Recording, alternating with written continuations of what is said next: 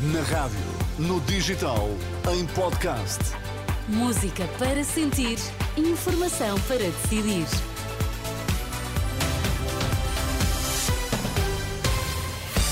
Boa noite, Pedro Queiro. Que notícias é que estão em destaque a esta hora? Olá, boa noite. Passo Escolho juntou-se à campanha da Aliança Democrática em Faro para ajudar o PSD. A idosa que tinha desaparecido em dezembro do São Francisco Xavier foi encontrada sem vida numa zona de mato perto do hospital.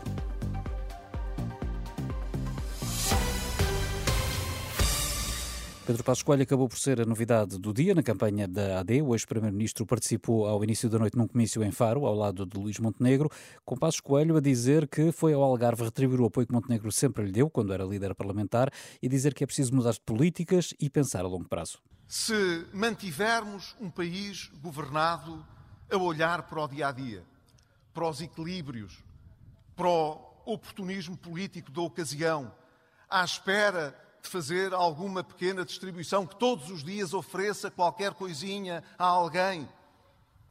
Quando isso se esgota, aquilo que fica é um vazio enorme. Ficou muito pouco ou nada para oferecer no futuro. Contributo de Passos Coelho para o PSD em Faro. Rui Rocha, por sua vez, passou esta tarde pelo Porto de Sines, onde emitiu divergências com o PSD sobre o futuro da Segurança Social. Filipe Ribeiro. Rui Rocha já apresentou 10 condições a Montenegro, mas hoje uma nova divergência ganhou destaque. A iniciativa liberal quer uma privatização da Segurança Social. Montenegro não quer fazer alterações no sistema um ponto para ver mais tarde. Portanto, é algo que, sobre o qual temos que falar. As conversas ficam para mais tarde e se a 10 de março o governo formado não agradar, Rui Rocha apresenta uma moção de rejeição. Caso se trate da votação de uma outra moção do Chega ou de outros partidos, a iniciativa liberal não tem posição pré-definida. Apesar disso, Rui Rocha acredita que a governação do país após 10 de março passa por um acordo entre, entre a Iniciativa Liberal e a Aliança Democrática. Quanto ao PS, Pedro Nuno Santos rumou aos Açores, onde esta noite participa num jantar comício em Ponta Delgada. O líder do Chega, André Ventura, participou num almoço comício em Aveiro, onde aproveitou para voltar a colocar os dois maiores partidos no mesmo saco. Já o líder do Livre esteve esta tarde numa arruada em Lisboa, reforçou que um possível acordo à esquerda tem de ser escrito e assinado por todos os partidos. Não é uma série de acordos bilaterais como na Jeringonça 2015, 2015 é os partidos que sustentam o governo sentarem-se à mesa. Desta vez não temos pressa, não estamos a duodécimos e não temos que aprovar um orçamento eh, já em breve. Há tempo para fazer, seguir o que são as melhores práticas europeias.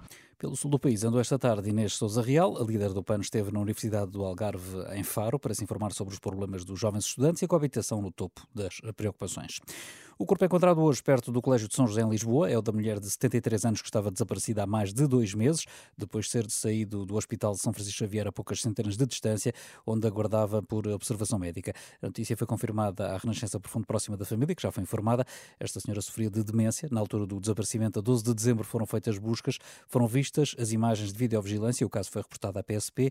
João Medeiros, advogado da família, ouvido pela Renascença, defende que o direito ao acompanhamento dos doentes, eh, suspenso durante a pandemia, não pode ser posto posto em causa em situações como esta. Como não passaria pela cabeça de ninguém não deixar uh, um pai ou uma mãe acompanharem um filho menor, também nestes casos de pessoas que pelas suas características uh, são incapazes ou têm, inspiram especiais cuidados, também não deve passar pela cabeça de ninguém não permitir a entrada de um acompanhante. E foi isso que se passou neste caso concreto e que veio a dar os resultados que infelizmente todos sabemos.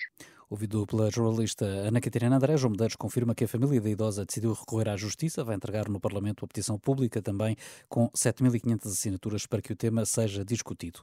A urgência obstétrica e ginecológica e bloco de partos do Hospital do Barreiro no distrito de Setúbal e que deveria começar a funcionar hoje vai continuar fechada até às 8 da manhã de quarta-feira.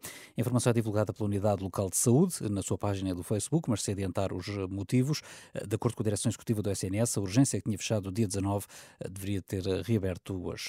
O Ministério da Agricultura garante que não há atrasos e que já foram pagos os apoios prometidos para a última sexta-feira.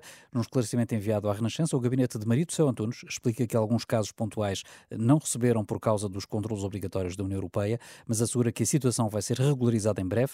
A Renascença, o Movimento Civil dos Agricultores, diz que há um número anormal de irregularidades nas candidaturas, o que parece ser uma forma de atrasar o processo. O gabinete da Ministra diz que são efeitos das novas regras da política agrícola comum.